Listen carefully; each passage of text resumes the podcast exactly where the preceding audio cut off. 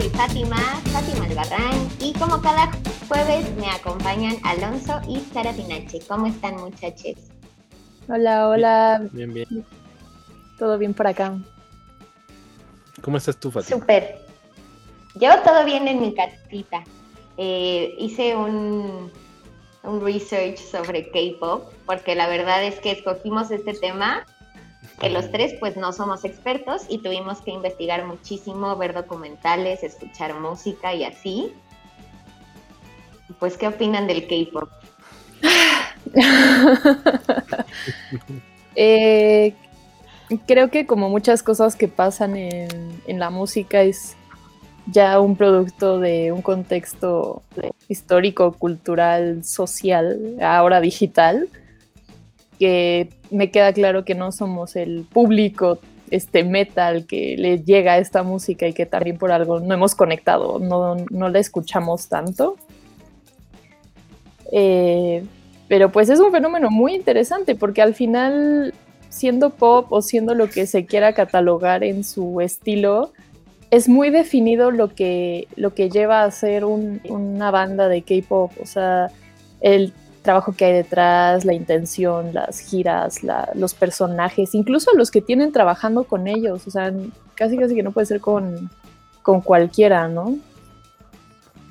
Sí, qué bueno que, que, haces, Fátima, este disclaimer antes de empezar el programa, porque yo sé que la banda a la que le gusta el K-pop a la gente es muy este, obsesiva eh, y, y son muy fanáticos y todo, y yo justo quería aclarar que bueno, hablando por mí, creo que por los tres no, no estábamos familiarizados tanto con el género.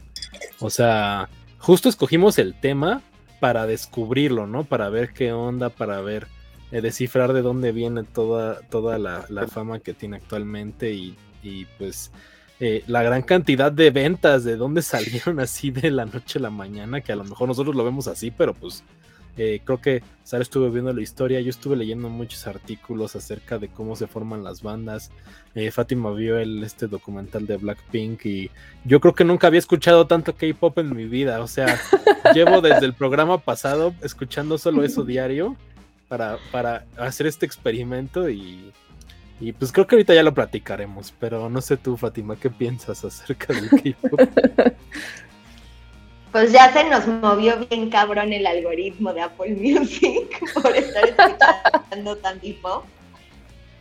Me parece raro porque los productores te dicen como, pero es que es pop. O sea, no sé a quién se le ocurrió ponernos K-pop. O sea, ¿por qué no hacen eso en Hungría, ya sabes? Y lo llaman como pop húngaro o algo así. Eh, y sí, o sea, me impacta este fenómeno, pero es que aparte justamente no es solo pop, porque le meten como EDM y algunas canciones le meten RB y algunas, bueno, creo que todas las bandas tienen al menos un rapper, ¿no? Lo cual también está curioso, cosa que no ves usualmente pues en el pop tradicional. Pero, güey, o sea, son empresas formadas desde el 96 o desde el 99 y que llevan pues 25, 20 años planeando y pues por algo entiendo su cantidad de ventas porque pues los asiáticos todo lo hacen bien, todo lo piensan perfecto, todo lo planean increíble, o sea, todo lo que tú hagas bien, un niño asiático lo hace mejor. Y pues mi, mi respeto.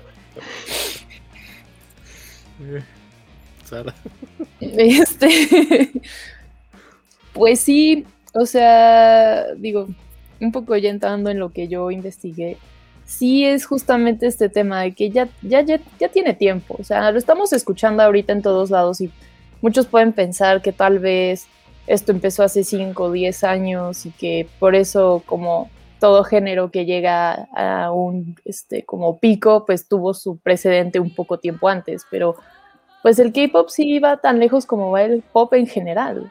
Este, y de hecho hasta un poco más. Lo que, lo que estuve leyendo fue que esto ya es, era hasta en un sentido activista político desde la guerra de Corea. Desde entonces eh, empezaron a surgir este, grupos musicales y artistas que se influenciaban en tendencias estadounidenses justo con esta razón de que tenían a la parte estadounidense pues ahí encima y, y el resultado fue que, que, hubo cantantes que empezaron a querer imitar, no porque entendieran o supieran lo que estaban diciendo, pero los sonidos de las canciones que escuchaban en inglés y se volvieron populares.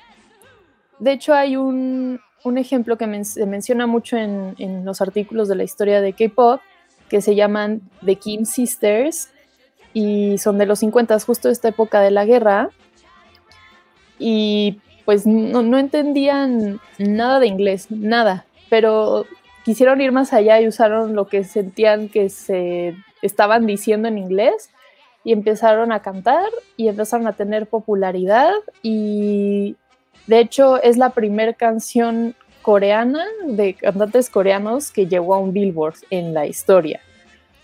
Porque sí, como la, la mezcla, que es algo que distingue mucho al K-pop, que, que sí tiene la esencia coreana, pero meten palabras o catchphrases en inglés. Ellas ya lo hacían desde antes, ellas sin saber qué estaban diciendo, pero ahorita ya es como más adrede, ¿no? Eh, fueron las que incursionaron de esta manera el mezclar los dos idiomas y eh, de alguna manera experimentar con su propia música y con su propia cultura, de alguna manera, pues expresando sus, su situación actual, ¿no? Y, y, es muy chistoso porque con el paso del tiempo pues hemos visto muchos problemas que ha habido en la historia hasta el día de hoy, todo este tema que hay de racismo hacia personas asiáticas en Estados Unidos y que le sigue pegando a las bandas del día de hoy y siguen manifestándose contra eso, uno pensaría que pasó ya el tiempo suficiente como para que no fuera solo una manifestación en la música, pero sigue siendo algo que les afecta y sobre todo al, K-Pop desde sus inicios hasta el día de hoy. Eh, justo eh, yo no estaba familiarizado con la historia, ahorita con lo, lo que me está, está, mencionando Sara. Yo ignorantemente pensé que, que el K, que el K-pop y toda esta onda de las idols y demás venía del J-pop, que es un uh -huh. género al que yo sí estaba, eh, sí estoy familiarizado y pues medianamente reconozco por lo menos de dónde vienen las influencias. Eh, hay, hay mucho este subgénero que está pegando extrañamente actualmente, que a mí me gusta mucho, que es el Tokyo City Pop, que es pop japonés de los 90s, 80s y que tiene una onda muy característica, que, que suena, mmm, lo podría describir como, como sonaba incluso el pop en México, o sea, si ubican de repente como Luis Miguel o demás Ajá. cosas, el Tokyo City Pop tiene mucha esta línea. Entonces uh -huh. después evolucionó al J-Pop que yo conozco que con artistas como Hikaru Utada, Baby Metal, Hatsune Miku, uh -huh. este Kieru pa Pamiu Pamiu, eh, los Larken Ciel, demás, ¿no? O sea, eh, eh, yo pensaba que, que, esta evolución, porque de repente yo nunca sentí cuando llegó el K-pop, o sea, fue como de, ¿qué onda? O sea, de la noche a la mañana nos está gobernando uh -huh. BTS. Entonces sí. yo dije, no, pues yo estaba familiarizado hace años con el, con el J-pop, con el pop japonés, con las idols, con toda esta eh, mercadotecnia, porque si bien no es igual que en, en, Corea, en Japón más o menos la idea es similar. O sea uh -huh. que es un producto mercadotécnico que se va haciendo desde años antes y llega hasta los puntos en los que Fátima abordará ahorita que ella, ella vio el documental de Black de Blackpink y sabe más o menos de, de toda esta eh, cosa medio macabra pero justo a mí me agarró por sorpresa y yo pensaba que, que, venía del Japón. O sea, pero en realidad, como menciona Sara, y de lo que yo estuve checando en algunos artículos que estuve leyendo, pues es una cosa que, que viene desde muchos años antes, estaba ligado y son como similitudes que tienen en la cultura asiática, ¿no? Como uh -huh. hacer ídolos este, uh -huh. y que se convierten en unas cosas súper eh, extrañas y a niveles que no pensábamos nosotros que hubiera, porque así bien la industria eh, mexicana de, de, la música, pues sí tenemos algunos personajes ahí, pero pues ya no creo que eh, sea igual o que, que tengamos ídolos de, de la no. magnitud de las que teníamos, ¿no? Entonces, eso es lo que yo quería mencionar, que, que yo estaba pensando cuando hablamos de este tema, que todo venía del J-Pop, y que si bien sí tiene similitudes, en realidad es algo muy distinto pero creo que tiene algunas cosas parecidas que ahorita mencionaré después de que Fátima eh, eh, mencione lo que ella estuvo investigando y lo que quiere platicar. Pues hay muchas casas productoras, pero eh, las que investigué, eh, la de Big Hit, que es la de los BTS, y la de las Blackpink, que es JG Entertainment. La de las Blackpink se formó desde el 96 y Big Hit se formó en el 2005. Pero bueno, o sea, tienen como un equipo súper chiquito. O sea, como que el productor, compositor, máster y todo es la misma persona, que es Teddy Park. Que Teddy Park eh, es un muchacho, bueno, ya no está tan muchacho, tiene 42 años, eh, pero él era parte de la primera K-pop que se llamaba One YM y él ahí era como el rapero. Es una banda del 97 y cuando la deshacen, como 3, 4 años después, se quedan solo con Teddy Park y pues lo hacen compositor, productor, máster, todo. Y, este hombre es pues el que está día con día con las Blackpink, pero además, o sea, el éxito de las Blackpink, porque aparte planean todo hasta el debut, ¿no? Es como, las Blackpink debutaron en agosto del 2016. Wow, yo nunca había visto que una banda debutara tal día o fuera como su presentación ante la sociedad claro. Eh, en tal fecha.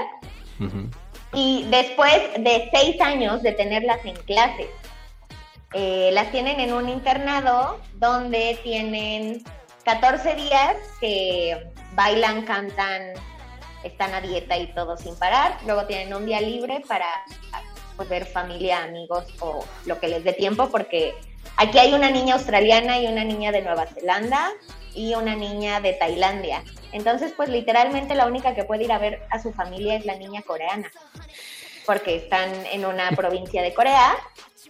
Eh, y así, y me voló la cabeza, o sea, están 14 horas al día bailando, cantando y así, y de un grupo de 20, 30 niñas, las van sacando eh, y como dos años antes de que debutaran las Blackpink, juntaron a estas cuatro niñas y dijeron, ya, con ellas vamos a hacer nuestro grupo de K-Pop. Usualmente los grupos de K-Pop son de 7, 9, 11 personas.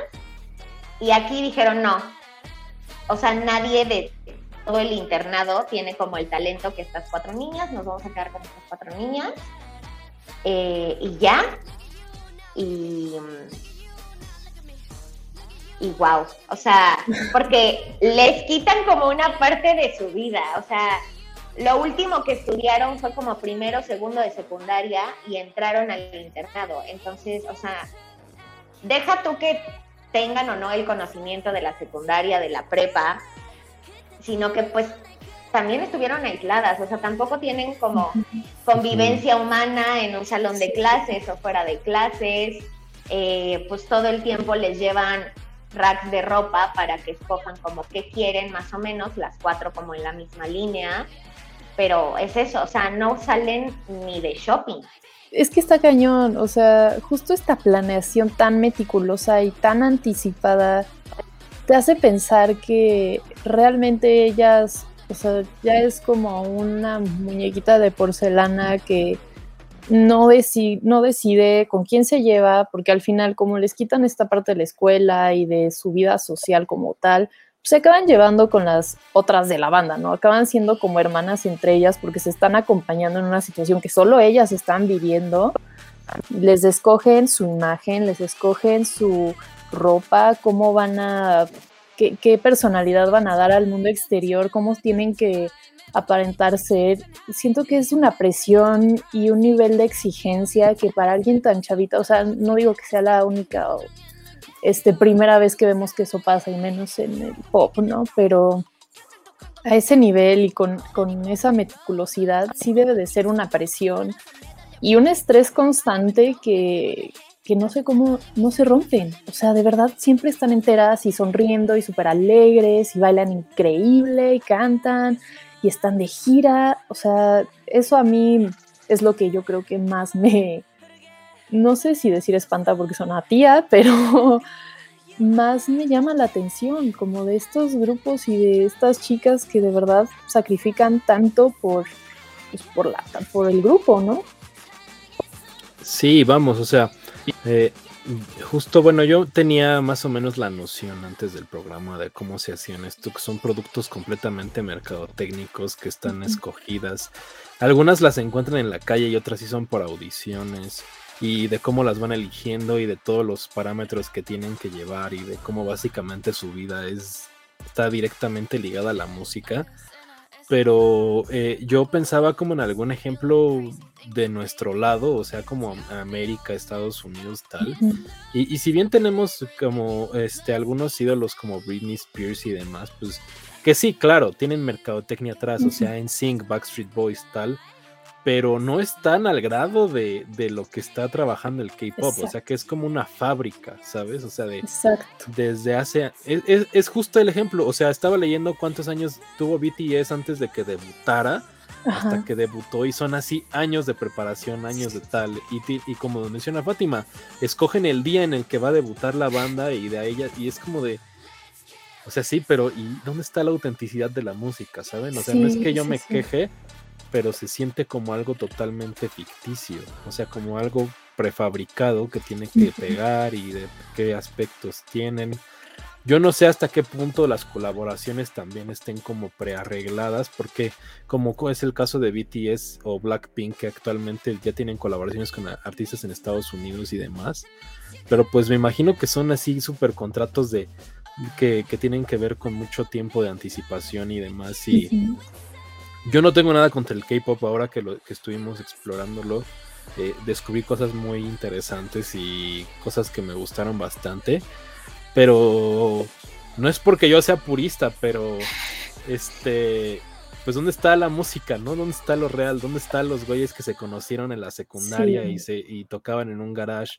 O los Beatles, así por ser así súper cliché, pero pues los descubrieron tocando en unos pinches antrillos ahí horribles, ¿no? Entonces, este, es una cosa que, yo diría, ¿hasta qué punto se siente esto real o qué punto es como de necesitamos hacer algo para que genere millones y millones de dólares, ¿no? Entonces, es una contradicción que yo tuve con todo este episodio y de dónde venía y ahora que estuvimos este, investigando esto. Y sí, o sea, yo sé que también hay productos de nuestro lado que son así, mercadotécnicos. No quiero mencionar a Taylor Swift porque siento que tiene ciertos aspectos. Justo la iba a mencionar, o sea, iba a decir, es que Taylor Swift ya no es una persona, Taylor Swift es una marca. Pero pero pues sí te acuerdas de la niñita country que se grababa con su guitarra o que cantaba en la secundaria con su guitarra hasta que pegó con Love Story. Y aquí no es como verla crecer ni cuando pegaron, solo es como, ay, debutamos tal día.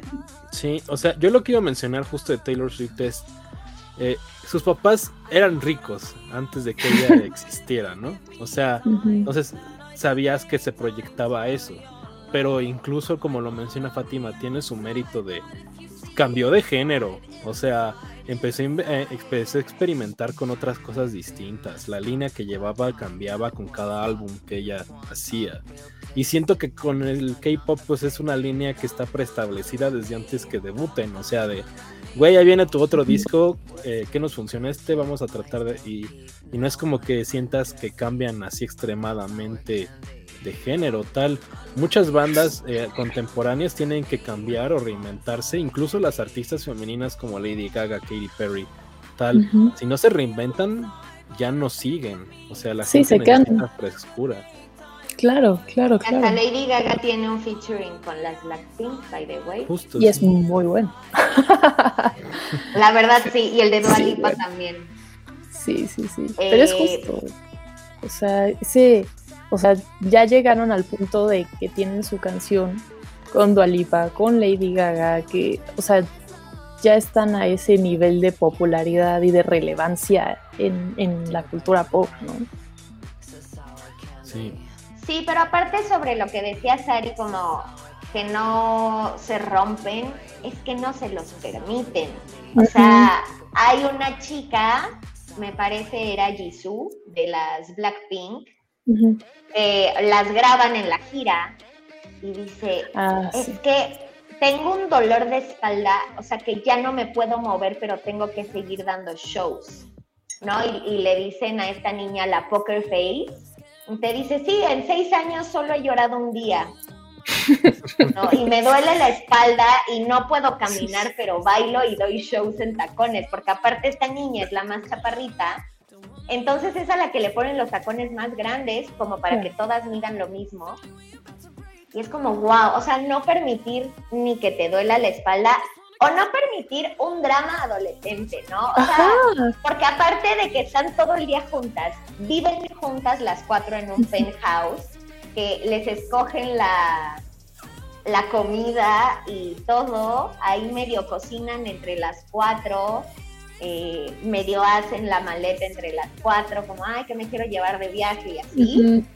Pero imagínate que una te cae mal y la ves 24/7, vives con ella, ensayas con ella, todo, ¿no? O sea, no permitirte justo eso, ni un drama adolescente.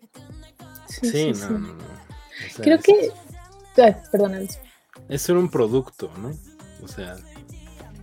Sí, sí, Este... O sea, lo que estaba pensando es, como justo les quitan esta parte que te hace humano de alguna manera, pues al final el resultado se siente menos, o sea, no, conectas en un sentido humano con su música, te puede gustar y los puedes escuchar, pero, o sea, como el ejemplo que pusieron ahorita Taylor Swift, por más que sea obviamente manallada y creada y como dirigida desde atrás, no puedes dejar de conectar con sus letras y como ella y con qué escribe o que si ya salió con no sé quién y ya cortó y ya se fue con otro y está escribiendo al respecto y, y realmente sientes como ese, esa conexión con el artista y con su música y siento que con estas chicas también es parte de eso, ¿no? Que no puedes no sabemos, ¿no? O sea, no puedes odiar a tu compañera con la que estás cantando, viviendo y estando 24/7 alrededor del mundo. No, o sea, no te rompas. Y si estás muriendo de dolor, pues te manda un doctor, pero vas a bailar. Y igual si no das el 100, así te va a ir, ya sabes. Creo que es como el resultado de, de tener todo tan, tan calculado y tan controlado que no tiene esos pequeños errorcitos o fallas humanas que a lo mejor te dan un sentido más real de, conectar y de sentir al artista como cercano, ¿no? Sí, o sea, justo, qué bueno que lo mencionas, eh, Sara, de lo de, por ejemplo, regresando a Taylor Swift, de que las canciones vienen de rupturas amorosas y tal. Y algo de lo que más me, me sacó de onda de este fenómeno es que sus vidas personales son básicamente súper secretas. Porque si estas estrellas pop eh, se dan a conocer que tienen algún novio, alguna relación, las discográficas las votan y todo. Anoté aquí un caso que es de una chica que se llamaba se llama Hyuna, que era parte de Four Minutes esta bandía, mm, y, y, estuvo involucrada con un rapero que se llama Don, y a los dos los votaron de la discográfica porque dieron a conocer su relación así abiertamente. Entonces, esto viene porque los fanáticos de Hueso Colorado eh, no pueden relacionar a estas chicas con una vida normal o que tengan un novio, ¿no? Porque, güey, se les cae todo el teatro de lo que es un ídolo de K-pop, ¿no? Entonces, así como menciona Fátima de que sus vidas están estrictamente ligadas a la música y a lo que van a hacer al final, también su vida privada post éxito también tiene que ser secreta y tiene que estar eh, como algo que no debería de estar al público porque si no se cae todo y entonces es, es una noción horrible y extraña que a mí me brinca muchísimo. Sí, porque siempre tienes que estar disponible para tu fan. O sea, aunque no estés disponible y seas inalcanzable, él te ve disponible al no tener pareja, al no tener amigos, al no nada. Y también me parece muy triste eso, pero y, justo, o sea, por ejemplo, los BTS pegaron con Dynamite, pero los BTS debutaron en el 2013. Y a ellos, o sea, ya los siete los juntaron para ensayar en el 2010, pero pues había otros tres, cuatro años previos que cada uno ensayaba como con el grupo con el que estaba y de ahí iban sacando gente. Pero ahorita sí, o sea, me pongo a pensar como, es un premio o un castigo que te seleccionen, ¿no? Cañón. Y, o, a los que rechazaron dirán como, wow, ya estoy casado estudié lo que quería y así, y pues sí me rechazaron y no soy un ídolo pop, pero pues tengo una vida. ¿O, qué pensarán a los que rechazaron? El varo. sí, pues sí. La frustración también, porque no dudemos que sean también que tengan una familia atrás de ellos presionándolos con la expectativa de esta es la oportunidad para que tengas una mejor vida, por así decirlo, porque vas a tener dinero y vas a tener fama y entonces tienes que lograrlo, ¿no? Sí, y yo creo que, o sea, a ver, estamos viendo un lado medio eh, macabro de esa sí, sí, sí. Pero creo que todos los involucrados quieren estar ahí, ¿no? O sea, también quieren el éxito, la fama, eh, ser mundialmente reconocidos, que que pues les lleguen obviamente las cantidades inmensas de dinero que deben de llevar estos tratos, ¿no? O sea, tampoco es como que tengan ahí a nadie que ya no quiera estar, creo yo. A lo mejor llega un momento en la vida de todas estas estrellas eh, de K-pop que dicen, ay, ¿en qué me metí, no? O sea, eh, no tenía ni la edad para saber en qué me estaba metiendo. Y pues sí, es totalmente comprensible, pero igual por lo, por lo mismo llega al final de muchas de estas bandas, ¿no? O sea, no creo que BTS siga eh, eternamente. Y además yo no sé cómo sea el fenómeno de cuando se retiran ellos, o sea, siguen teniendo como el foco público, la gente lo sigue recordando, no sé. A lo mejor es un fenómeno pues medio contemporáneo para saberlo. Claro. Y también como estamos de ese lado, pues no lo vemos, pero pues sí, o sea, viendo como el tiempo de actividad de las bandas de estas empresotas, el tiempo de vida es entre 4 y 7 años. Híjole, no es nada. Eso tarda un pues, disco de Desaparecen. Cañón. O de Abril Lavigne. Eh, pero pues sí, ¿y qué haces después, no? O sea, entraste al internado este desde los 14, te debutaron a los 20, tuviste una banda de 7 años y a los 27, ¿qué pasa con tu vida? Porque no, acabaste la secundaria, no estudiaste la prepa, una carrera tampoco. ¿Vives de lo que ahorraste o vas a seguir gastando de esa manera? ¿Qué pasa después de los 27 que ya no existe tu banda? Híjole, y también que creo que parte de, sobre todo con, el tema de idols y así es, que sean de alguna manera y sigan siendo atractivas y que no puedas saber cuántos años tienen y que va a llegar un punto en que a lo mejor sí ya se les va a notar la edad y va a perder el encanto, ¿no? O sea, ¿qué harás? O sea, buscarás colaborar o componer o te dejarán hacerlo y por contrato a lo mejor cuando se acaba, se acaba. Esa es una buena pregunta. O sea, justo porque eh, la edad es fundamental para todas estas bandas. No ves a nadie que tenga más de 30 años involucrado en, un, en una banda de K-pop, ¿no? O sea, una idol. Este, no sé, o sea, quiero pensar que, que, que, todos siguen involucrados a lo mejor, o los que quieren seguir involucrados en la música, pues lo hacen, ¿no? Y ahí está el ejemplo nuevamente, los realities a lo mejor hay realities ahí en Corea donde pues ven a, no, van a ver en 15, 20 años a este güey de BTS ahora está de, jurado en este concurso, no sé. Pero pues, como menciona Fátima, el dinero... En Corea Shore. En Corea Shore.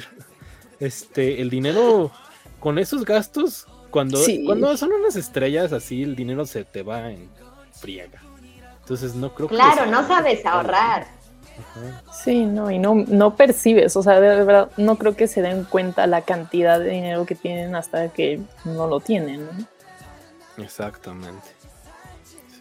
Y aparte también te restriegan la edad en la cara, porque una de las uh del 95 y las otras tres son del 97. Entonces le llaman Oni o Uni, Uni hermana mayor. Eh, y, no, y dejas de ser Jisoo y eres la uni. Sí, la vieja, ¿no? ajá. o sea, no mames, por un año. Ajá.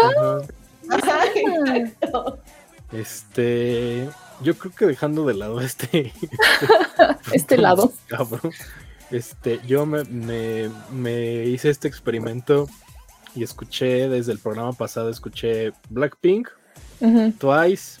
EXO, Everglow y BTS. Estuve así de eh, eh, en loop, ¿no? Ajá, Dije, ajá. o sea, sin saber ni los nombres de los miembros, sin saber de dónde Nada. vienen las canciones, nada. Dije, a ver cuál de todas estas es la que más me gusta y cuál más me convence, ¿no? Ajá. Y fue BTS sorpresivamente, o sea, siento que a lo mejor por la mala costumbre, pero siento que tienen una línea muy parecida a One Direction, o sea, One Direction. Sí. Siento sí. que, que esa línea está muy pegada, además de que como menciona Fátima y mencionaba Sara hace rato de la incorporación de, de líneas en inglés y todo, hace que para mí sea más escuchable, ¿no? Si se está Sí. escuchando que dicen dos, tres madres en inglés, no es lo mismo que escuchar coreano sin saber qué diablos está pasando. Pero eh, anoté algunas cosas aquí cagadas de, de mi escucha. Eh, eh, esta banda EXO tiene una, canción que se llama Lightsaber, que tiene sampleos de Star Wars. Entonces no. suena, suena la respiración de Darth Vader detrás. Entonces, anoté eh, también hay una canción de Twice que yo sentí que era medio similar a las demás y también tiene un sampleo de las otras bandas. Entonces, este, pues sí, son, son detalles muy raros, pero en general de todas las que escuché, y vaya que me, me involucré, o sea, me puse en las imprescindibles y luego me puse a los discos y todo. Y la línea que más me gustó fue la de BTS porque siento que es más variada, ¿saben? O sea, Sí. a veces ponía una canción de Everglow, que son otras chicas medio contemporáneas, son también nuevas. Y perdón, pero sentía que una canción era igual a la otra. O sea, yo no Contemporánea, señor, les lleva 10 años. No contemporáneas a mí, contemporáneas de la época, o sea, actual. Que la banda es de como de hace tres años. Entonces, este, Sí. no, contemporáneos ya no hay ninguno, ya todos están retirados, ya de los de mi edad. Entonces, Los BTS son los más grandes. sí, Van de del que- 92 al 96. Ah, Y ni madre, siquiera. Casi tienen mi edad, ¿eh? Casi, casi. Casi. Oye, no se les Yo, nota. yo ¿eh? entraría en los BTS. Que no se pierda la bonita costumbre de hacerme ver viejo en este Sí, eh, cada, cada episodio así de, y acuérdense que Fati es la más chiquita, eh, recuérdenlo, no se les olvide. Pero eh, me gustó BTS. De hecho, bajé, bajé un disco y lo seguí escuchando allá fuera del experimento. Entonces, este. Kudos por ellos. Para alguien que no tienen nada que ver con. K-pop y no saben nada, fueron los que más me gustaron. No sé si ustedes estuvieron escuchando cómo, cómo se la pasaron. Este, sí, de hecho, eh, investigando un poco del, del fenómeno, vi con un como chisme que hay en el medio de que hay cierta rivalidad, por así decirlo, entre las Blackpink y unas que se llaman 4 Minute. Porque resulta que las 4 Minute salieron años antes, como 2009 creo, y Blackpink es 2016. Y, o sea, si las ves, pues es la misma cosa, ¿no? Es la misma idea, el grupo de chavitas y los videos súper coloridos y este, de estilo de música y todo. Pero aquí el tema fue que 4 Minute sí tuvo su, su... Sí se dieron a conocer fuera de, de su nicho, a lo mejor allá en Corea, y llegaron más lejos, pero no llegaron ni a la mitad de lo que llegaron Blackpink, ¿no? O sea, y de alguna manera fueron sus predecesoras, y me puse a escucharlas. Y sí, está muy interesante porque justo creo que esta, esta parte de que decía Alonso de que se escucha como mucho del pop de la época de Luis Miguel y a lo mejor Microchip y todas estas boy bands wannabe mexicanas, pero que se sentía con influencia como más ochentera, Ujú. es la misma cosa. O sea, veías los videos y escuchas la música, hasta de repente también se amplian sonidos de videojuegos y cosas que muy retro, pero en su momento pues sí fueron como muy importantes porque era un grupo de chicas que quería hacer esta misma onda que está haciendo ahorita Blackpink, pero que se perdieron y se quedaron ahí. O sea, ya estamos 2021 y mm, si las mencionas nadie va a saber probablemente fuera de los fans del K-pop quiénes son.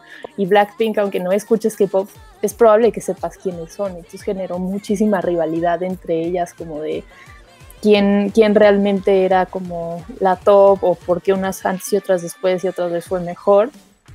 Y fue de las bandas, o sea, sí, sí me puse a escuchar BTS y me puse a escuchar otras cosas. Twice ya, ya las había escuchado, de hecho vinieron a México hace, hace un par de años. Pero creo que fueron Y agotaron el Palacio de los Agotaron, o sea, tope, tope, sold out. Sí, estuvo impresionante. Ahí fue donde creo que la primera vez que dije, ¿qué demonios con esto? O sea, ¿cómo, ¿cómo, es posible que alguien que ni siquiera habla su idioma y les está cantando atasque así un, lugar, un venue. Este, ¿Qué, año fue ese? Fue 2000... Fue 2019, fue julio del 2019, estoy casi segura. Es que justo, o sea, es un fenómeno súper nuevo. O sea, para mí fue de la noche a la mañana de, guay, ¿por qué el K-pop está dominando los charts, no? O sea, ¿en qué momento pasó esto? Entonces, yo no sé qué factores haya, como lo que menciona Sara, de que Blackpink llegue y 4 Minute no llegue a nuestro lado y que ya lo, solo lo descubran gente que está familiarizada con el K-pop y empiece a explorar más música. Claro. Pero eh, justo las colaboraciones con Lady Gaga, etcétera, o sea, es como de. ¿En qué? fue de la noche a la mañana, o sea, siento yo que, el éxito llegó para, para el K-pop y que se mantuviera hasta arriba, porque es el, género más escuchado ahorita, ¿no? Sí, sí, sí. Sí, fue el 19 de julio en el Palacio de los Deportes. Yo descubrí a las Blackpink, yo no tenía idea hasta que Dua Lipa sacó el deluxe y ahí venía una canción con las Blackpink y yo, ¿quiénes son? Y las buscas en redes y tienen 40 millones de followers y yo, ¿qué es esto? sí, sí, sí. No tenía idea de quiénes eran. Igual cuando se anunció lo de las Twice, así como, neta, un palacio de los deportes va a estar vacío. No. Sold de dos días, o sea. Sí, sí, sí. Sí, o sea, igual Blackpink fueron las primeras que yo conocí. O sea, que llegaron así de Blackpink esto, Blackpink lo otro. Y digo, el documental es con nuevo, y viene la película también, ¿no? Que justo hace rato estaba leyendo que estaban ahí en lo de la película que ya casi estrena. O sea, son cosas larger than life actualmente. Mencionábamos en el podcast pasado de que ya no hay eh, eh, celebridades que lleguen a ese estatus y estas bandas de K-pop yo creo que lo tienen, o sea, la cantidad de fans y todo. Voy a poner un ejemplo súper tonto, pero aquí a la vuelta de donde yo vivo hay un Bubble Tea. Eh, y, cada, Buenísimo. Y cada sábado hay unas filas, no tienen idea, o sea, son cuadras y cuadras y cuadras. Y yo me puse a investigar por qué diablos el Bubble está tan lleno siempre los sábados. Bueno, es que los sábados hacen eventos de K-pop y regalan un disco de K-pop. Y si es el estreno de tal disco o si es el debut de alguien, hacen un evento ahí. Y es una cosa de locos, así de. O sea, Beyond yo no, no, no. ¡Órale! Ahí les pondré el link del Bubble Tea para que vayan. Y hablando de las enemistades, pues yo no lo entiendo porque las Four Minutes, o sea, su tiempo de vida fue del 2009 al 2016. O sea, cuando ellas terminaron fue que empezó Blackpink. Entonces yo no entiendo por qué el fandom como que hace pleito donde no lo hay porque aparte ni creo que entre ellas hayan hablado o se caigan mal o se traten mal y así. Y, por cierto, las Four Minutes son contemporáneas suyas. Son del 90 al 93.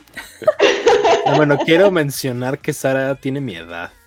Para que Fátima cuando me esté fregando también, indirectamente, le está diciendo a Sara para que se me sure. Gracias por llevarme contigo, Alonso. Gracias por llevarme contigo. Yo queriendo pasar por alguien de 25, pero ya se acabó la ilusión. Es que tú te ves más grande por la barba, güey. Por la vejez.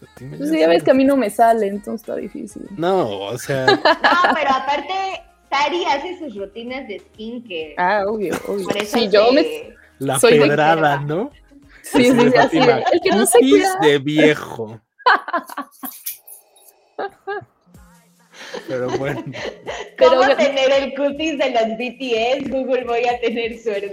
Oye, ahorita que dijiste que son del 92, parece que son del 2000. Sus rutinas sí son otro nivel. No, o sea, creo que va pues también de su comida. O sea, si te pones a pensar en Asia, llámese China, Japón, Corea, el país que tú gustes, no tienen población gorda como en México o como en Estados Unidos. O sea, creo que este régimen alimenticio que tienen, pues también los beneficia en el cutis y no solo en el peso. O sea, como cultura, no como entrenamiento de K-pop. Yo creo que todo eso tiene que ver la alimentación y demás. Yo no conozco Corea, pero conozco Japón. Y ver una persona que tenga kilitos de más es así un eclipse, o sea, nadie. Esos güeyes no sé cómo le hacen. Caminan un friego, el transporte público es lo primordial, casi no se usa carro. Eso tiene mucho que ver. O sea, y las distancias son largas y demás. Y los hábitos alimenticios son de porciones chiquititas. O sea, yo voy a poner un ejemplo. Yo fui a McDonald's ahí a, Japón. Y la hamburguesa es de este tamaño. o sea, el refresco grande era una madre así el chiquito de aquí. el niño de aquí. El de niño de acá, yo dije, eso no me va a llenar a mí. Y, yo tuve varias experiencias donde yo comía normal y los japoneses me decían, ¿esto es para una persona? O sea, esto es para una familia. Fui a comer una pizza un día en Universal y me dijeron, no, pero esto es para cuatro o cinco personas, no solo para una. yo de, sí trago. No importa, ¿no? O sea, pero se sorprende neta. O sea, es una cosa cultural muy rara que creo que nunca entenderé. Sí, no, no, no. Y claro que tiene que ver. Y no, porque aquí te educan que dejas de comer hasta que estás hasta acá y allá los educan a comer hasta que están satisfechos. Ellos no conocen la indigestión como nosotros. El empache.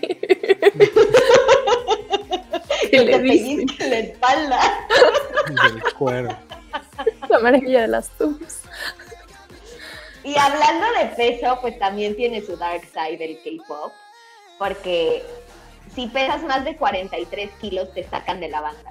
No, hombre. O sea, ¿eso es una regla? ¿En mujeres? Sí, o sea, el día que subes a 44, te despides de la banda. No. No, sí, no. No. no, no hay manera. ¿Qué, ¿Qué, salud mental tan horrible han de tener todas estas personas.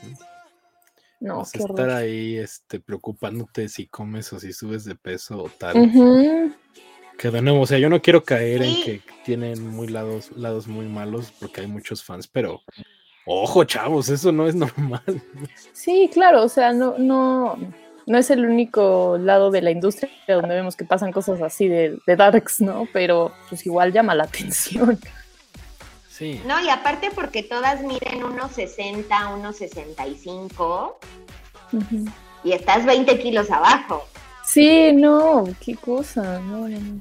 Y luego shows y este estar practicando y, ensayos y viajar de un lado para otro, es una friega.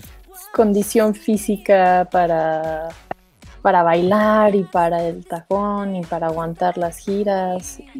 o sea, yo espero tengan de menos a un team de salud mental ahí, porque sí está horrible. que lo dudo, pero... Chance y sí, ¿no? Sí, yo también lo dudo. ¿No? Pues si, si dices así con toda naturalidad en un documental, he llorado una vez en seis años. Sí, qué pedo. No creo que tengan un team de salud mental por ahí. No, como me duele todo, no me puedo mover, pero pues me tengo que seguir bailar en tacones. Oye, Fátima, pero, pero dinos algo positivo. No, pero, o sea, me pongo a pensar, por ejemplo, eh, voy a estar de fatalista, pero este estilo de vida de que tengas que pesar súper poquito, de que estés 14 horas al día ensayando, entrenando y demás, ¿no te bajan como la expectativa de vida? No sé, no soy doctora, evidentemente. Pero eso no es positivo, algo Dije, Era una duda mía fatalista, es fatalista. No, lo bueno es que, güey, o sea, yo no conozco a un artista mexicano que conecte con banda en Asia. a ese nivel. o sea, el K-pop conecta con todo el mundo, aunque nadie hable coreano, como que tienen un clic increíble, que pues no lo he visto con otro género musical. O sea, porque es como, justamente le pregunté a una amiga eh, que es muy fan del K-pop, como Wayport, o sea, ni le entiendes, ¿no? Y me dijo, es que la música es un lenguaje universal, o sea, no le tengo que entender para hacer clic. Claro. Y porque creo que te llegan en el momento justo, estés pasando por la etapa de tu vida en la que estés pasando, te llegan en el momento justo, que haces clic con ellos y empiezas a descubrir como más bandas. Y me dijo, yo no entiendo lo del fandom, o sea, a mí yo me pongo a escuchar K-pop y me salga el que me salga, pues lo agrego si me gusta. Y no soy de, ay, no, a ellos hay que tirarles hate porque son la competencia de ellos y así. Dijo, yo no entiendo eso, pero sí hacen mucho clic conmigo aunque no le entienda a sus canciones. Pues sí, o sea, sí tiene un punto en ese sentido, o sea, creo que sí también nos ha pasado escuchando canciones tal vez de otros idiomas, o cuando salió la de Gangnam Style de Psy, que nadie sabía qué decía en toda la canción más que en el coro, pues, te valía gorro, ¿no? Igual la bailabas o la ponías. Todo el mundo la bailó. O sea, fue el el visto ese año en YouTube, ¿no? Sí, sí, sí, sí. Que justo Sai, ya ahorita que lo mencionan, yo sí escuché mucho Sai. O sea, sí escuché el disco, sí seguí con los demás sencillos, me gustan varios. Ahí tenía una canción con Snoop Dogg medio espantosa. Pero creo que eso es lo que más familiarizado que yo estuve con el K-pop antes de esto. Porque Sai fue un One Hit Wonder, yo creo, de nuestro lado con el Gangnam Style, pero yo seguía escuchándolo. Una que se llama Gentleman que estaba buena también. Sí. el video estaba muy cagado. El video está chido, entonces sí, me gustaba Sai. Y, entonces, y ahora que lo mencionan, creo que justo él fue como el que abrió la barrera, ¿no? A lo mejor llegó a todos lados del mundo. Y ya de ahí la gente empezó a buscar más música y pues nos llegaron los idols y las K-popers y demás cosas a nuestro bonito país y Estados Unidos que también lo dominan completamente. Sí, claro. Y él es de la empresa donde también están las Blackpink, by the way. Y creo que él tuvo un tiempo de vida increíble. O sea, su primer disco salió en el 2001 y su último disco salió en el 2017. Ninguna banda de K-pop tiene como tanto tiempo activo como y ve ese cutis y tiene 43 años. ¿Qué pasa el tip? Sí. Este, es que justo la onda de Sai era que él no era joven, ¿no? O sea, como los BTS, Blackpink es como de si no son chavitas no funcionan y él era como de el papá de todos ellos. El tío, sí. Ah, bailando. Y justo tampoco entra en este estándar de que tienes que estar flaquísimo. Exacto, como que se tomaba menos en serio, como que era más chistoso y comediante, por eso creo que también le funcionaba en su manera de ser como artista. Que además de que él abrió como este paso hacia todo América, que todo el mundo estaba bailando y demás, las Blackpink también pusieron al K-pop en los reflectores después de Coachella. Fue una plataforma que creo que ni ellas este, podían, ¿cómo decir? Eh, no, no se daban cuenta del impacto que iba a tener venir a cantar a Estados Unidos a un festival tan importante y relevante en un sentido mainstream de, de la que iba a sonar ahí, de los que iban a cantar ahí y explotó, o sea, y para bien, claro, ¿no? Sí, justo yo creo que ellas no anticipaban eh, el grado de de, popularidad que les iba a dar este festival. Del grado que tiene Coachella, que es así del hipster world y el Instagram más grande del mundo. sí, sí, sí, yo lo que quería, este, estábamos hablando de, de lo que mencionamos de Sai y todo esto, es que eh, como mencionaba Fátima, como del el lenguaje no es como una barrera, pero sí siento que, para la gente que no está familiarizada, eh, sí de repente les, les, brinca. O sea, de repente para la gente eh, que no tiene nada que ver de por sí con la música en inglés y demás, es como de ¿por qué? ¿De dónde viene? ¿De dónde sale? Pero sí, cuando, cuando hablamos de Sai me hizo totalmente el sentido. O sea, cantábamos y no sabíamos ni qué diablos significaba la canción. Y lo mismo con las demás. Y a lo mejor este, el género de lo que nosotros conocemos del K-pop por estas bandas gigantescas, pero a lo mejor adentro de Corea hay otro tipo de, de representantes que no han llegado a este lado del mundo, como Sí, Psy que tenía una onda totalmente distinta. Nosotros relacionamos el K-pop con las bandas de chavitas que son 5 o 15 o tal y súper delgadas, pero pues a lo mejor hay otros representantes que no han salido del país. Sí, claro. Sí, totalmente. Y aparte, o sea, si googleas Psy, te va a aparecer como rapero, no como hombre Wow. de K-pop. Pues sí es K-pop, ¿no? Pues sí, pero Google lo tiene catalogado como rapero, porque es que te digo, o sea, todas las bandas de K-pop tienen un rapero y él sería como ese rapero Ajá. si estuviera en una banda de K-pop. Claro, claro, claro. Sí, es ese personaje. ¿De dónde sale el rapero esa figura? O sea, ¿de por qué tienen que tener? Alguna No sé. fórmula como de los. Siento que es como muy noventero, porque cuando ya se estableció bien el K-pop este, como tal, fue justo en los noventas. Y pensando en los noventas que estaba naciendo el pop, pero también teníamos este lado del hip hop muy fuerte, y de repente como que se mezclaban. Creo que de ahí encontraron una fórmula que, que seguían usando y por eso era como, pues iba a ser pop y consumible y a, este como que sea contenido amigable, pero pues el rap siempre va a funcionar y al que y el que tengas a alguien que te haga un rap ahí en la canción siempre lo va a hacer más interesante o más cool, ya sabes. Sí, la colaboración, ¿no? Hasta la fecha la tenemos. Ahí está Da Baby con Dua Lipa o Shakira Sí, con tal. Canceladísimo. Canceladísimo, canceladísimo ese cuadro, Yo iba a decir, como el rapper, mis ojos lloran por ti, pero por ejemplo. Ya no es el viejo. pues, ¿qué les parece que vamos a sus secciones, muchachos? Eh, como saben, yo estoy hablando de soundtracks y la semana pasada no tuvo nada que ver.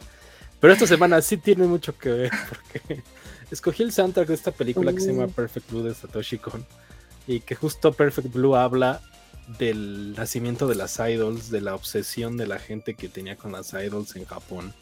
Eh, la película eh, es protagonizada por una de estas chicas que de repente decide salir de su grupo, son tres, eh, Mima, y, hay una fan que los, hay un fan que la sigue, hay una cuestión ahí muy creepy, la película de repente toma unos giros bien inesperados, habla mucho de cómo es la industria musical y cómo era el J-pop y las idols en Japón en los noventas, o sea que justo es donde está el, el surgimiento y todo esto. Y si ustedes ven Perfect Blue ahorita, van a sentirlo totalmente que habla del K-pop, o sea, eh, eh, eh, son estas bandas prefabricadas que, que no pueden hablar personalmente si tienen una relación o tal. Y el soundtrack es muy bueno, el soundtrack es de Masahiro Ikumi y justo hace referencia a toda esta onda del pop en, en Japón en los noventas. Y son canciones que si ustedes escuchan ahorita, les es- eh, parece que están escuchando K-pop, tienen toda la onda, toda la vibra, está ahí este como una, una vibra medio de RB, este, obviamente las partes cantadas en inglés que no pueden faltar, entonces el soundtrack de Perfect Blue es muy bueno, la película también es muy buena, se las recomiendo y el soundtrack escúchenlo, si les gusta el K-pop, si hay alguien este que nos esté viendo, que, que esté muy familiarizado con el género y no la ha visto, es un soundtrack que les va a gustar y las canciones las van a sentir como muy, muy en la misma línea. ¿Dónde se puede ver Perfect Blue? Mm, ahorita te la checo, te checo Ok. el dato, Porque pero ¿Conoces es, es buena peli, ¿eh? sí. suena por Time. 3. Creo que lo peor es que no está en ningún servicio de streaming. Hijo, pero déjenme sí, checo. no, no me sorprendería. Ah, ¿Y tú dónde la viste? yo, yo la tengo, o sea, tengo el Blu-ray, lo Mm. compré hace años porque es de estos como animes básicos que tienes que ver. Y. Yo la vi sin saber qué onda, ¿no? Y fue de, ¿qué pedo? O sea, como una película de principios de los 90 captura tanto la esencia de un género actual. Entonces, Sí, cañón. totalmente. Eh, déjenme checar, si quieren vamos... eh, no, no está en ningún servicio de streaming actualmente. Está en Netflix. ¿Ah, sí? ¿Segura que es la misma? Ah, bueno, pues ahí está. Excelente, Mm, excelente. Creo que no. No. Ah, O sea, es que le pones Perfect Blue. No, le pones Perfect Blue en Google y lo primero que te sale es dónde ver Perfect Blue. Te aparece un título de Netflix, pero ya que le das clic, no es anime, es como algo live action, entonces... Es que hubo una adaptación, creo, live action, esa no, no. Pero mm, el soundtrack, el soundtrack sí está en YouTube completo y lo pueden escuchar ahí, van a ver que, que va con la línea de, del K-pop, totalmente así, de ahí se basa todo. Pues, este, como la vez pasada, aprovechando un poco el tema de conversación, también me fui por este lado del K-pop y elegí la canción de Dynamite de BTS, que a la vez es de las canciones de K-pop que me gusta más, con, o sea, de las que sí volví a poner y volví a escuchar y tenía en mi playlist y se me hizo, o sea, me dio curiosidad investigar a la banda y como conocerlos un poco más, ¿no? Y se me hizo muy curioso lo que dijo Alonso al inicio del programa, de que, conectó más con BTS, que le recordaba un poco a estas boy bands como One Direction. Y específicamente la canción de Dynamite la compuso un cuate que también ha estado trabajando con Jonas Brothers. Entonces, ves muy claro que la influencia que tiene del trabajo de trabajar, por así decir, la redundancia de mi, de mi speech, pero que ya sabía cómo manejar boy bands y que sabía cómo acomodar lo que estaba de moda con lo que él conoce o con su experiencia para hacer algo que funcionara, porque el, como dato más curioso que tiene esta canción es que la razón y no de por qué eh, BTS se hizo tan famoso con, esta canción fue porque fue su primer canción que era en, inglés.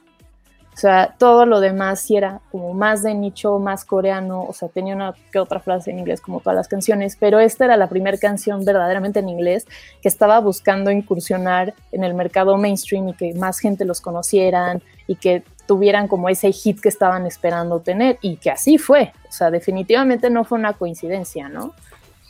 Este, y, es una canción que ya analizándola y descomponiéndola un poco, sí tiene capas muy extrañas y medio ajenas al pop como tal dentro del K-pop y dentro de lo que se escucha ahorita, porque el mismo cuate que la compuso metía trompetas y de repente dijo, bueno, ya hay un piano que me gusta, que suena súper bien y va a ser pegajoso, muy Elton John. Entonces, entre que metía trompetas y metía Elton John, pero también metía la guitarra, pero también metía el, eh, el, sonido pop, consiguió algo que podían primero cantar estos cuates, porque era como de sus mayores preocupaciones, ¿no? Que, que les fuera a escribir algo, una letra, o que les fuera una canción que ellos no pudieran cantar, que no les diera el registro, que no pudieran con las palabras, con el idioma. Y que dijo, bueno, me voy a arriesgar y, y a ver qué pasa, ¿no? ¿Y qué pasó? Que el día que salió el video en YouTube, rompió YouTube. O sea, literal rompió YouTube. Fue una cosa de impresionante.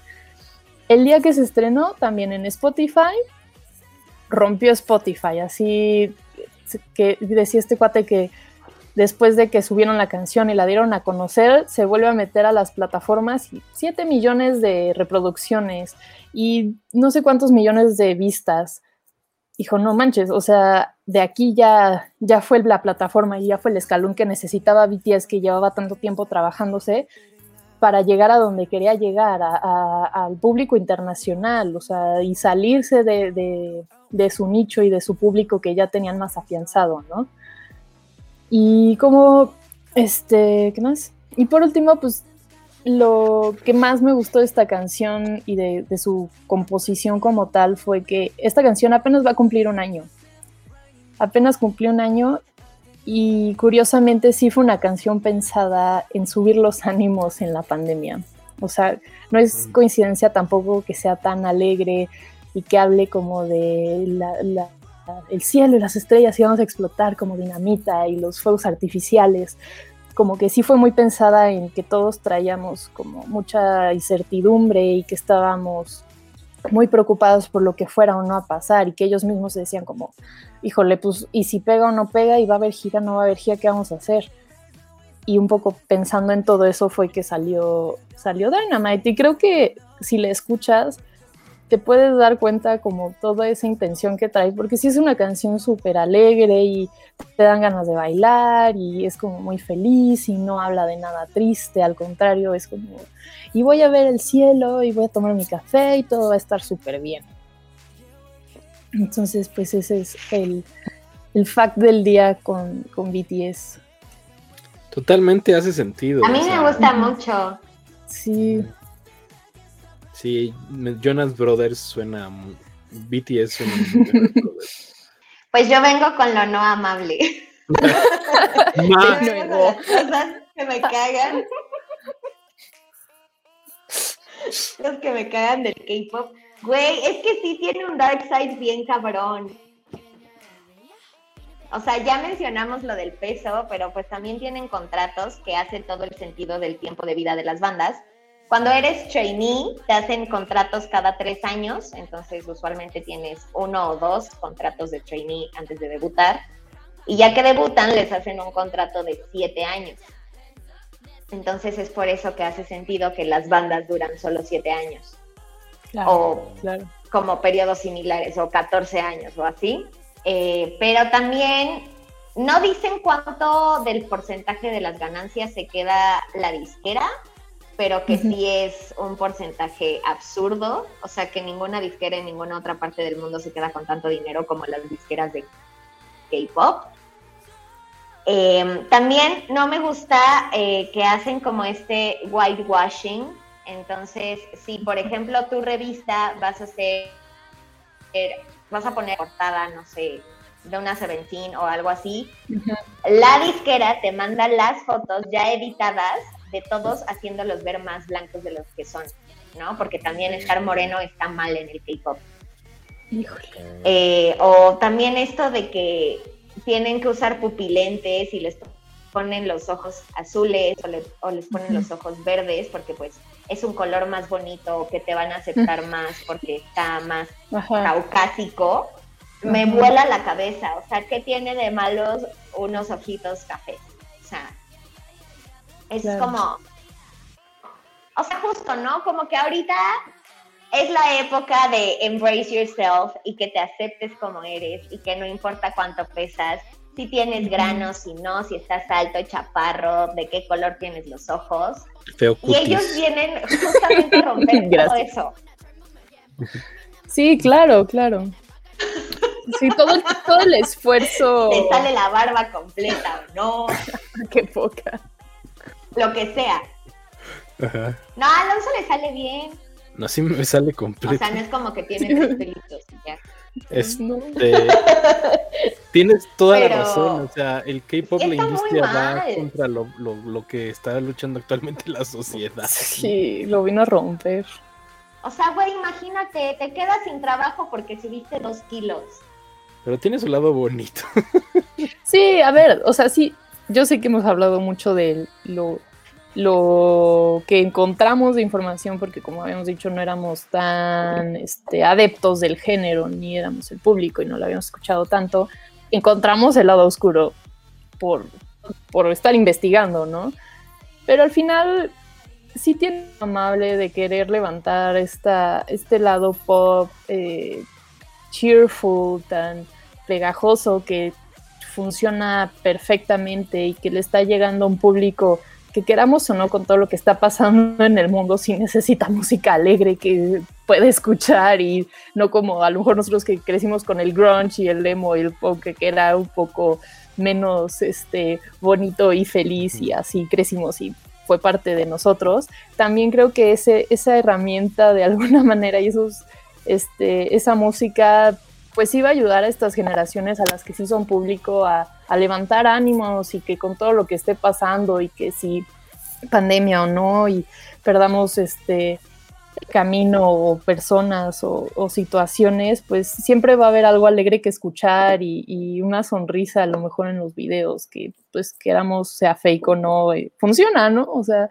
funciona y por algo está pegando tanto.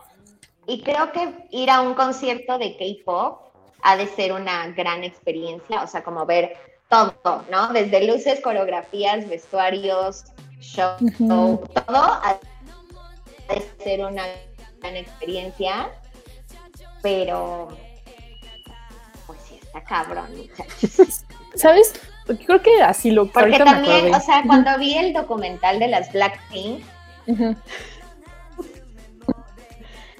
me sentí triste cuando lo acabé. Como. No, bueno. Justo, ¿no? O sea, no, no tienen drama ni con su familia porque no ven a su familia. No tienen drama como de escuela porque pues no van a la escuela. ¿No? Como estas chingas de 14 días seguidos, 14 horas sin parar. Y tienes un día libre por 14 días trabajados. Como, wow. No. Y no, no, no sé. Sí, no, no, no, no. Sí, justo sí, me acordé pensando, buscando cosas en mi archivo mental de qué, podemos hablar a favor de las Blackpink y de el K-pop en general. No sé si se acuerdan cuando Trump todavía estaba este, en su mandato de odio. Este, las bandas de K-pop manifestaban y activamente mandaban ah, mensajes para sabotearlo. o sea, fueron parte del éxito de sabotearlo en redes sociales y de, que lo acabaran baneando. O sea, tiraban los hashtags, o sea, buscaban una manera, una estrategia. No digo que haya sido el chavito como tal, pero todo lo que estaba detrás de, de ellos tiraban algo que pegara con más fuerza y que hiciera a la gente hablar y valía gorro Trump. Eso creo que es de las cosas que sí creo que hay que admirarle al género y el fenómeno cultural como tal, como la fuerza que tenía y que sí ah, buscaba una lucha, tenía algo genuinamente humano al final del día, ¿no? Por lo que por lo que actuar y no nada más su fama o que hablaran de lo bonitos que están o de la canción, ¿no? O sea, que sí llegó a un punto de, volverse político, como había dicho al inicio, o sea, de dar un, statement político. Sí, sí, me acuerdo que justo los fans utilizaban los hashtags para tirar lo de Trump, ¿no? O sea, cada que Trump decidía poner una tontería, los eh, fans del K-pop se unían y utilizaban varias. Pues ellos fueron los que no sé si se acuerdan que Trump iba a tener una presentación en un estadio, no sé qué. Y, y todos los fans del K-pop se unieron para, para apartar los lugares. Y llegó Trump y estaba vacío, ¿no? Porque eran puros asistencias falsas. Entonces, sí, claro. Yo creo que esa, esa unión que tienen los fans se es como una de las cosas más representativas del K-pop. Y si bien ustedes mencionaron que hay como ciertos como peleas, feudos entre que a ti te gustan estas y a mí estas, pero al final siento que es una unión que no tienen otros géneros musicales y que es como de, güey, a ti te gusta eh, tal, qué asco, tal, ¿no? O sea, el, reggaetón, o sea, eh, fuera de que nos guste a nosotros o no nos guste, ¿cuántos detractores hay y que se quejan y tal y tal? Es como de, güey, ya, el reggaetón llegó y está aquí para quedarse, ¿no? O sea, eh, eh, qué, flojera estarse peleando por eso y, el K-pop pues, es como uno de los fandoms más grandes que existen y creo que son gente que se ayuda una a otra. Entonces sí, incluso puedes hacer amiguitos. Así como, sí, nos gusta la misma banda, seamos amigos y te pones a practicar tu inglés, habla con una persona que está del otro lado del mundo y aprendes de su cultura, y de sus costumbres y todo eso. O sea, creo que es un gran aprendizaje conectar con, con otro fan porque tienen algo en común, pero te va explicando de todo lo que él hace, cómo vive y todo así. Y es como viajar sin salir de casa. Pues hasta aquí le vamos a dejar porque, como lo dijimos desde el inicio, no somos expertos en K-pop. Hicimos una semana de investigación, pero pues obviamente nos faltó mucho por abarcar. Em, pero muchas gracias por acompañarnos. Si llegaron hasta aquí, si no los aburrimos, eh, si son fans del K-pop, espero no haber herido algo. y recuerden seguirnos en redes sociales. Nos pueden dar quejas, sugerencias. Si quieren que hablemos de algún tema, estamos en Twitter como Nada que Escuchar y en Facebook y en Instagram como Nada que Escuchar Podcast. No tenemos TikTok aún, Abriremos un TikTok. No nos vamos a juntar los tres a bailar. Dynamite.